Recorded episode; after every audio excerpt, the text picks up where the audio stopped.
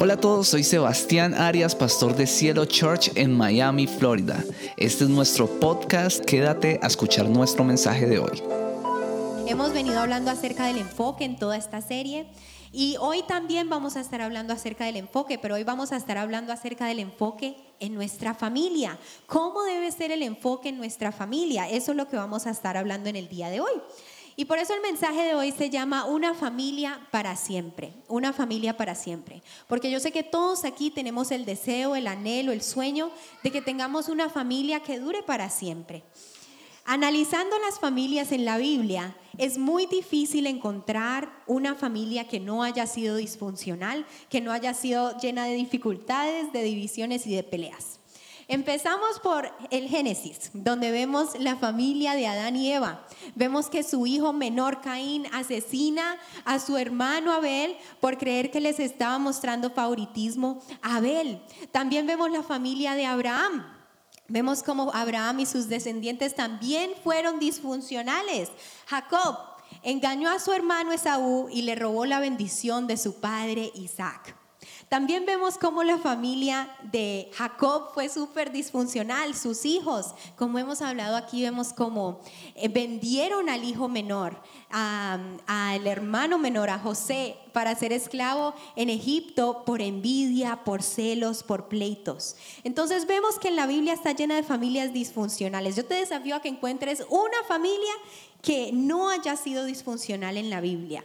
Pero aún así, este pueblo era el pueblo elegido de Dios. Fue el pueblo que Dios usó para mostrar o para ser ejemplo delante de todos los demás, delante de todo el mundo, de cómo nos debemos comportar en paz y en armonía los unos con los otros.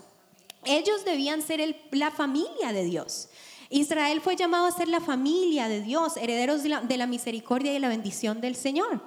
La cuestión no es si podemos eliminar la disfunción en nuestra familia, sino cómo la afrontamos. ¿Cómo la afrontamos? Porque no hay ninguna familia que sea perfecta, no hay ninguna familia sin errores y sin problemas, sino cómo afrontamos las dificultades, cómo nos llevamos los unos con los otros a pesar de ser tan diferentes, cómo los llevamos con los unos con los otros a pesar de que esas personas nos han lastimado y nos han hecho daño.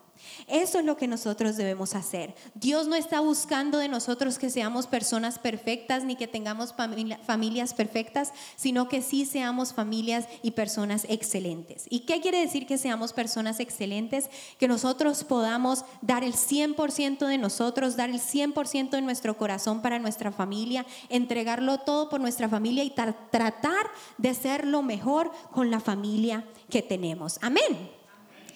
Siempre que nosotros tenemos un, un problema en la familia o, tal vez siempre que una persona tenga un problema familiar, cree que es el único el que le pasa.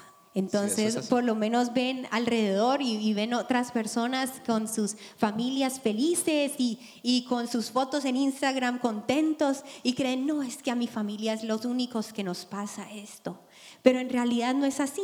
Lo que sí debemos analizar es cómo maneja en mi familia las dificultades, cómo maneja mi familia los problemas, cómo está el enfoque o dónde está el enfoque para resolver los problemas en mi familia. Por lo menos Sebastián y yo hemos tenido muchos problemas. Mentiras. Hemos tenido hemos pasado por peleas y hemos pasado por crisis y hemos pasado por problemas de pareja, de familia, de todo tipo.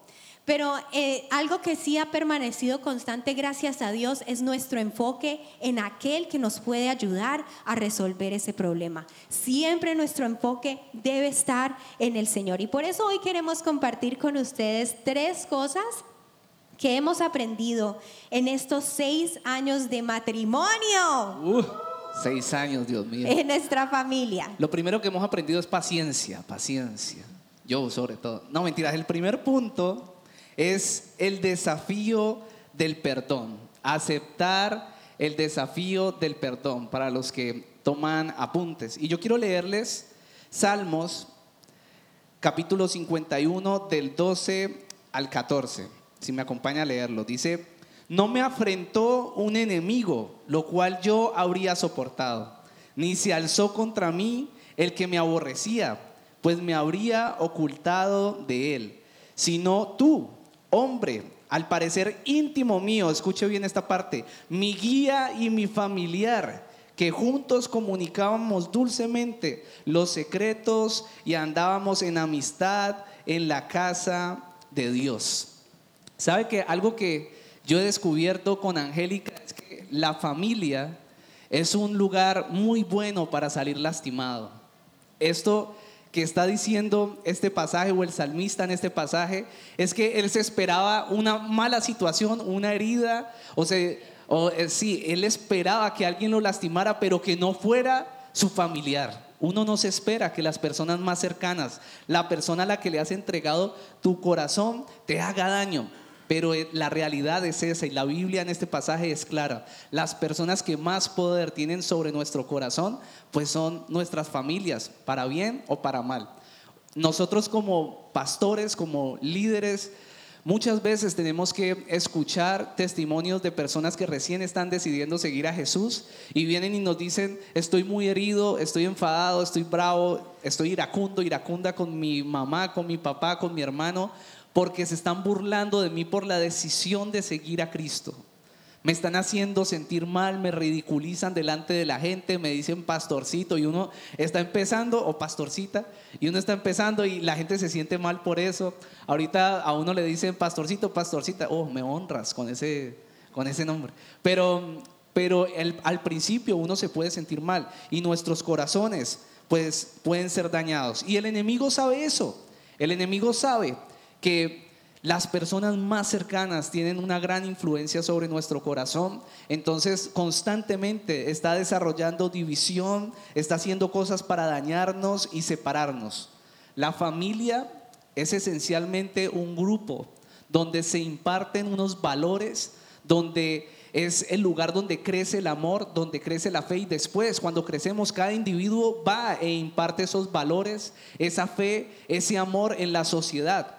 Pero cuando permitimos que el enemigo nos dañe el corazón, pues sencillamente lo que está ocurriendo es que las generaciones venideras no van a recibir ese legado de amor, ese legado de fe, y se va a coartar o se va a fracturar el legado. No va a haber un legado de amor, no se va a desarrollar eso. La intención de Satanás es por eso que no haya unidad, que no se desarrolle ese legado de amor, que las personas crezcan sintiéndose aisladas, crezcan sintiéndose deprimidas, amargadas, enfermas y sin, confianza.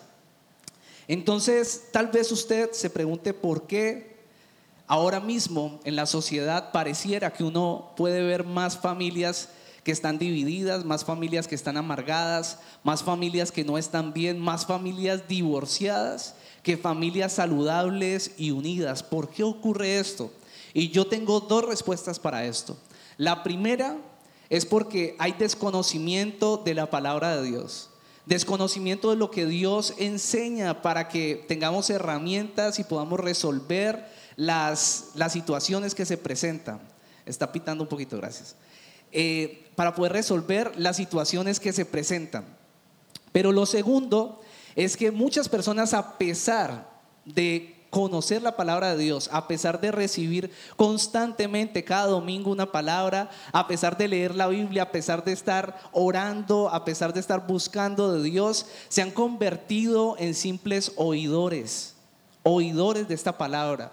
Y eso se llama religión, esto se llama religiosidad. Solo escuchas y escuchas, pero no aplicas nada de lo que estás escuchando. Nos volvemos personas que vienen cada domingo acá, pero no aplicamos de una manera práctica en nuestros hogares las herramientas que Jesucristo nos da en su palabra. Tal vez el perdón sea para usted una simple pregunta, pero ¿sabe algo? Una de las herramientas más importantes, yo diría la más importante que Jesucristo nos entrega para tener una familia saludable es el perdón. Y seguramente o tal vez en tu familia o en tu casa o para ti, la palabra perdón no ha pasado de ser una palabra. Te parece que es algo que no es trascendental, pero ¿sabe algo? Jesucristo resaltó todo lo que tiene que ver con el perdón. De hecho, el perdón tiene el poder para sanar tu familia. Si tú viniste aquí en este día y tienes una familia fracturada o hay relaciones en tu familia que están fracturadas, el perdón tiene el poder para traer sanidad a tu vida, tiene el poder para traer vida a tu familia, tiene el poder para llevar tu familia a otro nivel. El perdón es un acto de amor. Es el acto de amor de Jesucristo. De hecho, la obra de Jesús en la cruz es un acto de perdón. Hay muchas partes donde Jesús habla del perdón en la Biblia.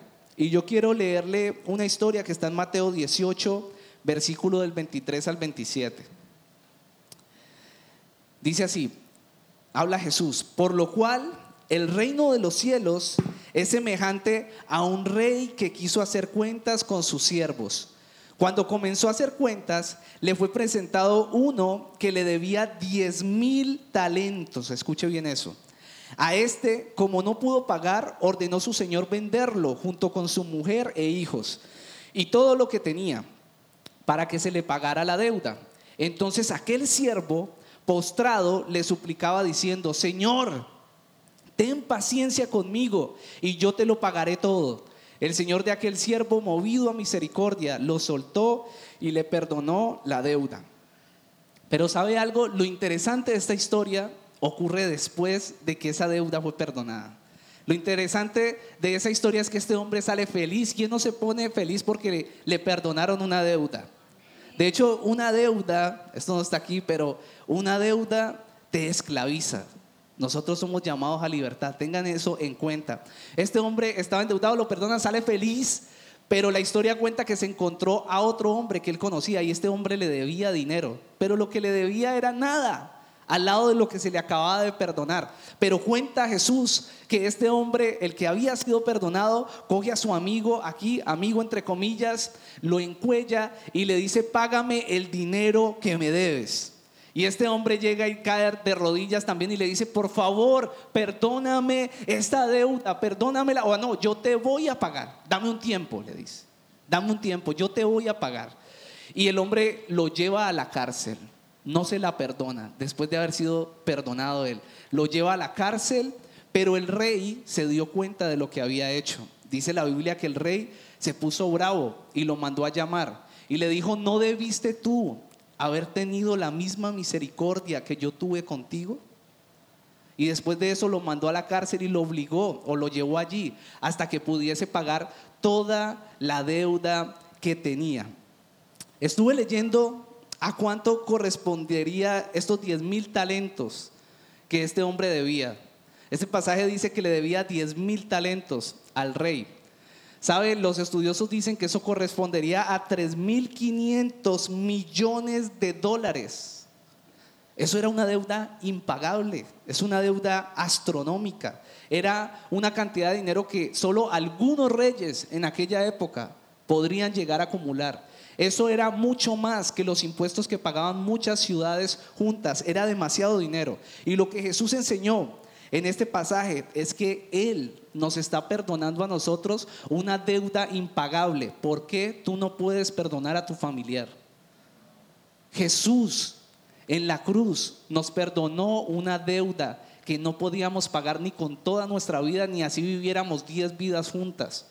¿Por qué no podemos perdonar a aquel que peca en contra de nosotros? ¿Sabe que antes de que Jesús empiece a contar esta historia, lo que está ocurriendo en el contexto de esta situación, yo quiero que usted viaje a ese momento. Es que los discípulos están al lado de él y le empiezan a decir, Señor, maestro, ¿cuántas veces debo de perdonar a mi hermano o a esa persona que peca en contra de mí? Y lo que le responde Jesucristo primero, antes de contar esta historia, es no son siete veces, sino hasta setenta veces siete. Tal vez aquí los que tienen algo que ver con matemáticas van a multiplicar 70 por 7, pero eso no fue lo que quiso decir Jesucristo. El número 7 en hebreo tenía una simbología y es eternidad. Lo que Jesucristo quiso decir es, tienes que perdonarlo eternamente. Siempre hay que perdonar. Algo de nosotros como cristianos y que yo he aprendido es que nosotros tenemos que hacer del perdón un estilo de vida. La otra vez en, un lugar unos amigos habían hecho un grupo que se llamaba 77, 77, un grupo para alabar a Dios. Y en, el en la primera situación empezaron a tener problemas, iban a ir de la iglesia, tuvieron eh, un problema ahí con un líder y fueron, yo era líder del que lideraba ese, ese grupo de alabanza y hoy me dijo que sí, que nos vamos y tal. Y yo le dije, ¿cómo es que se llama tu grupo? 77. Y yo le dije, me parece increíble que tu grupo se llame 77 y ustedes no sean capaces de perdonar a alguien. El, el grupo se acabó, obviamente, Dios no va a respaldar eso, no va a respaldar eso. Nosotros los hijos de Dios estamos llamados a tener un estilo de vida de perdón de perdón, porque Jesucristo pagó todo por nosotros. Por eso es que la Biblia también enseña que las oraciones de una persona que no perdona no son escuchadas. Debemos perdonar, nosotros debemos limpiar nuestro corazón y eso es lo que vamos a hacer hoy. Se hace difícil perdonar, no estoy diciendo que sea fácil, se hace difícil perdonar porque cuando no teníamos a Cristo adquirimos una mentalidad que no era la de Jesucristo. Y eso hace que nos sea muy difícil entender que una persona inocente tenga que asumir las consecuencias de un culpable que me dañó. Pero esto fue lo que hizo Jesús. Por eso es que estamos llamados a que nuestra mente sea transformada. Cuando ya recibimos a Jesús podemos entender que Jesucristo, siendo inocente, inocente, llevó las consecuencias de nosotros, de nuestro pecado, de nosotros que éramos culpables. Llevó esas consecuencias en su cuerpo, fue a la cruz por nosotros, por nuestras fallas, y eso nos motiva a perdonar.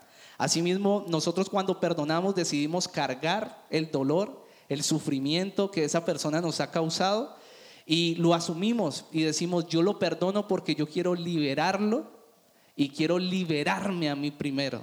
Quiero ser libre del resentimiento. Quiero tener una vida de libertad para adorar a Dios, para poder dirigirme a Él.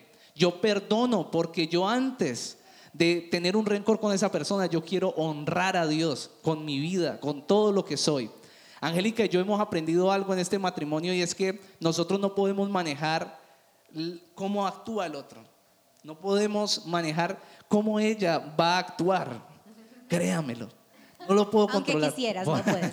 Por más que quisiera. Pero yo sí, eh, sí hemos aprendido que podemos decidir cómo reaccionar ante esos momentos. También nos hemos dicho cosas hirientes. También nos hemos herido. Tal vez si usted nos sigue en Instagram o algo, usted dirá, ay no, es que ellos están lindos siempre, siempre sonríen con la niña, pero no siempre es así. También hacemos mala cara y también nos, eh, alguna vez nos hemos dicho cosas que no son agradables para Dios. Y adivinen qué nos ha tocado hacer. Perdonarnos. Y no solo eso, sino que un día Hemos tenido como dos discusiones muy fuertes en todo nuestro matrimonio de seis años. Y una de esas fuertes dijimos, ¿sabes algo? Tomemos una decisión y hagamos como una especie de pacto hoy.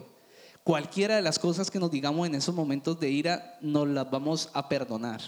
El enfoque no tiene que estar en que no hayan peleas. Quiero decirles eso. El enfoque tiene que estar en que siempre haya una posibilidad, una decisión de perdón. Y nosotros hicimos eso y saben algo, poco a poco se, se desincentivaron las peleas, porque sabemos que nos vamos a perdonar.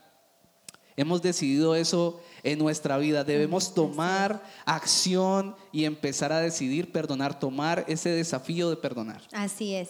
Lo segundo que debemos hacer o la segunda cosa que debemos hacer para tener una familia enfocada es el trabajo en equipo. El trabajo en equipo para aquellos que toman apuntes allí. Em, resulta que yo estaba mirando acerca de la Fórmula 1 y hay, aunque solamente un corredor sube al podio, yo no sabía que habían más de 900 personas en el equipo de ese corredor. Y de esas 900 personas que están en el equipo de esa persona, 400 de esas personas están directamente encargadas del motor del vehículo de, de la carrera. Así sucede eh, en los equipos como en Mercedes-Benz, en Renault, en Ferrari, en todos estos equipos sucede lo mismo. Y en las familias también funciona similar. El éxito o el tropiezo de las personas o de, las, o de la familia en conjunto muchas veces depende de los, de, los, de los actos o de las acciones, sean visibles o invisibles, de todas las personas de la familia. Esos actos que se hacen día tras día, día tras día para lograr que la familia funcione. Es importante analizar nuestra familia como un equipo. ¿Por qué? Porque cuando nosotros entendemos que nuestra familia es un equipo, podemos entender que tenemos muchas más formas para solucionar solucionar problemas, tenemos muchas más formas para, para generar ideas, para salir adelante, mucha más creatividad cuando entendemos que nuestra familia es nuestro equipo. Yo quiero que tú hagas un, hagas un ejercicio allí en tu hogar. ¿Qué sería de ti, de tu vida, si no hubiese la persona que hiciera, que lavara los platos, que lavara la ropa, que secara la ropa, que saliera a comprar el mercado en el Publix, que saliera a, a comprar el pan en la panadería? ¿Qué sería de tu vida sin esa persona que sale a trabajar y traer el ingreso para pagar los recibos del mes, la renta? ¿Qué sería de ti? ¿Qué sería de nosotros o de nuestra familia sin esa tía, sin esa prima o esa abuela que cuida a los niños en los momentos de emergencia? Amén, ¿Qué amén. sería de, de nosotros? Gloria sin duda, cada familia es un gran equipo y cada persona en la familia es muy importante y es indispensable. Por eso, nosotros tenemos que entender que nuestra familia es nuestro primer equipo. Entonces, ¿cómo podemos formar un buen equipo en nuestra familia? Lo primero es entendiendo que nuestras habilidades son importantes, entendiendo que nuestras habilidades son importantes. No había valorado tanto, tanto el trabajo en equipo como eh, cuando empezamos la iglesia. Todo lo que se hace, todos los bonfire, todos los servicios, todas las ministraciones de alabanza, todo lo que se hace se requiere de un equipo y hay personas detrás de esto. Y este, la iglesia nos ha enseñado que sin duda el equipo, eh, sin un equipo es imposible avanzar y lograr algo grandioso. Debemos valorar las cualidades de cada persona en nuestra familia, en nuestro equipo. Cuando tú entiendes que tus talentos se pueden complementar con los talentos de las, de las otras personas en tu familia, entonces vas a lograr cosas maravillosas. Cuando entiendes que tus talentos pueden ser complementados o tus cualidades se complementan para lograr avanzar y lograr el propósito de Dios en, en- en la vida de esa familia, entonces suceden cosas maravillosas. En el trabajo sucede lo mismo. ¿Cuántas veces no hemos intentado hacer nuestro trabajo, pero también hacer el trabajo del, del que está enseguida y el trabajo de la que está por allá?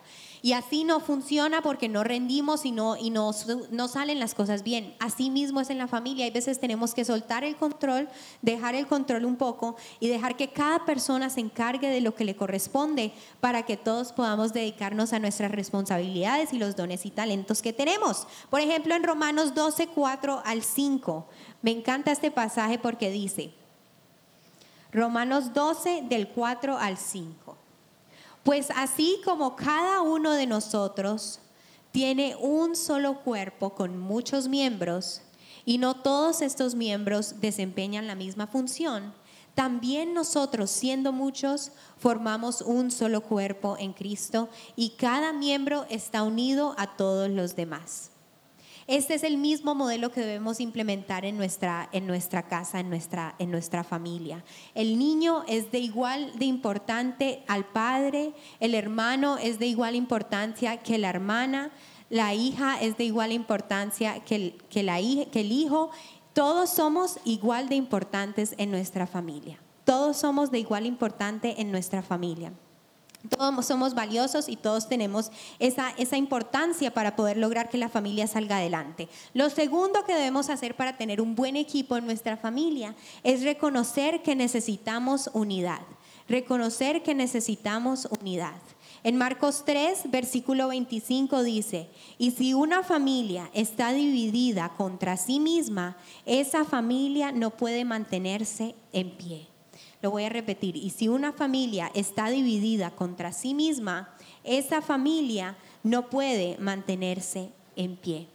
La unidad en la familia es una de las cosas por las que nosotros debemos luchar. Y les digo luchar, ¿por qué? Porque siempre va a haber el enemigo, siempre se va a levantar el enemigo para querer traer división, para querer, querer traer divorcio, para querer traer pleitos, peleas. Para eso existe Satanás. Satanás existe para traer esas cosas a nuestra vida. Pero si nosotros nos levantamos y luchamos por la unidad de, nuestra familia, entonces Él será vencido. Y eso es lo que Dios quiere para nuestra familia, que podamos ser familias unidas, que podamos, que podamos analizar y tener el discernimiento por dónde está entrando la división, por dónde está entrando esas cosas que nos está dañando como familia, por el chisme, por las peleas, por los celos, por la envidia, por dónde se, está entrando la división a nuestra casa. Eso es lo que nosotros debemos analizar. La familia, cuando en la familia cuando entendemos que cada uno cumple una misión, empezamos a valorar el esfuerzo de cada uno de los demás.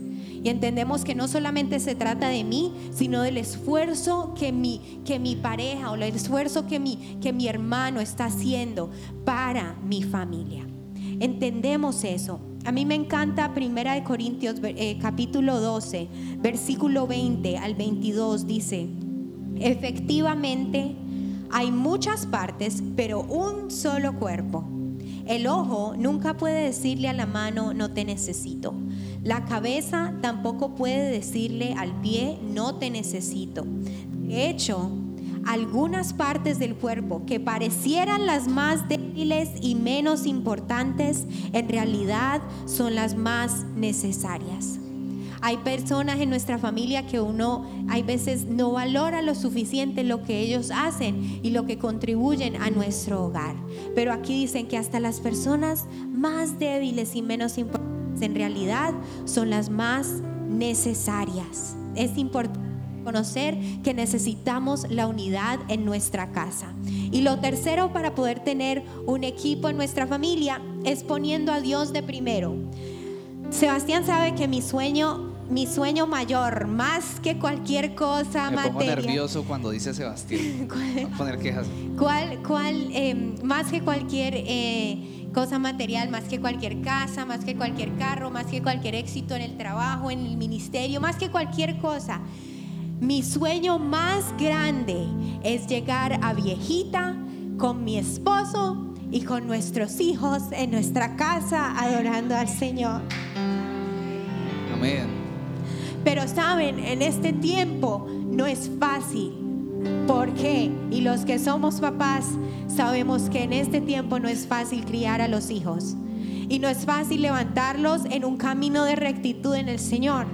Pero sin Dios es imposible. Entonces yo te invito a que si tú tienes tus hijos, tú puedas poner a Dios en primero en tu casa. Que Dios pueda ser lo más importante de tu familia. Un atributo muy importante de un equipo que trabaja con eficacia es que todos están enfocados y direc- direccionados hacia el mismo horizonte, que tienen la dirección puesta hacia lo mismo, aunque cada persona tenga lo suyo, su trabajo, mi esposo tiene su trabajo, yo tengo mi trabajo, todos tenemos nuestras responsabilidades y ocupaciones, pero todos en una casa sabemos y reconocemos que nuestro fundamento es Jesucristo, es su palabra, porque si no, la casa se va a caer. Si nuestra casa no está sobre, la roca, la casa se va a caer. En Deuteronomio 6, del 6 al 7 nos recuerda, grábate en el corazón estas palabras que hoy te mando, incúlcaselas continuamente a tus hijos. Háblales de ellas cuando estás en tu casa y cuando vayas por el camino, cuando te acuestes y cuando te levantes. Instruye al niño en el camino correcto, dice Proverbios 22, 6. Proverbios 22, 6 dice, instruye al niño en el camino correcto y aún así en su vejez no lo abandonará. Aunque estos pasajes están eh, hablando acerca de los hijos, en realidad lo que dice es que nuestra casa siempre debe estar y siempre debemos hablar de Dios. Siempre debemos tener a Dios en nuestra familia, en nuestra relación de pareja, con nuestra relación con los hijos, en las paredes. En, toda parte debe estar Dios para que Él se pasee libremente en nuestro hogar. Eso es lo que Dios quiere traer. Eso es tener el reino de Dios en nuestra casa. Y se siente tan rico, saben, en este tiempo donde vemos tantas familias disfuncionales y que se están dañando y donde vemos que, las, que el divorcio está más, más alto que, cual, eh, que, que, los, que los índices de divorcio están más altos que cualquier otra cosa en estos tiempos en donde nos debemos aferrar al Señor, porque nadie está exento. No creas que porque no te está pasando en este momento es porque no te podría llegar a pasar. Eh, debemos tener cuidado y debemos primeramente colocar a Dios en nuestra familia para que Él sea el fundamento de nuestra casa. Amén. Amén, así es, poner a Dios primero. Y el último punto, lo último que hemos aprendido eh, es acción de gracias acción de gracias. hablando, Angélica, del divorcio, yo quiero leerles mm, algunos problemas recurrentes en las familias modernas. Encontré un estudio que habla de los problemas recurrentes en medio de las familias. Les voy a hablar, les voy a comentar algunos de ellos, se los voy a leer. Celos o peleas entre hermanos y hermanas. Padres discutiendo, divorcio y separación problemas con padrastros, madrastras, hermanastros o hermanos y hermanas, padres o parientes o parientes que tienen problemas de salud mental, discapacidades o enfermedades, padres o parientes que tienen problemas con el alcohol o las drogas, problemas de desempleo, dinero o vivienda, violencia doméstica, diferencias culturales o generacionales, abuso y negligencia. Lo que vengo a decirte o te estoy comentando esto es porque no sé si estás pasando por alguna de estas situaciones. Seguramente todos, en todas las familias tenemos situaciones adversas. Las hemos pasado en algún momento. Pero eso no quiere decir que nosotros no tengamos razones para darle gracias a Dios.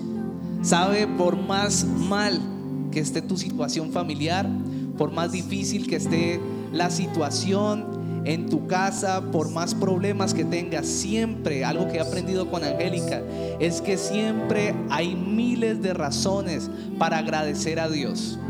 Tal vez tú puedas decirme en este momento, no, es que tú no sabes por lo que yo estoy pasando y mi problema es verdaderamente grave. Pues si tú no encuentras razones para agradecer a Dios en este momento, es porque tu mirada está puesta en tu problema o en tu situación.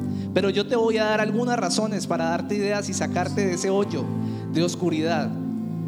Podrías darle gracias a Dios por poder respirar, por poder abrir tus ojos y ver a las personas que te aman a tu alrededor.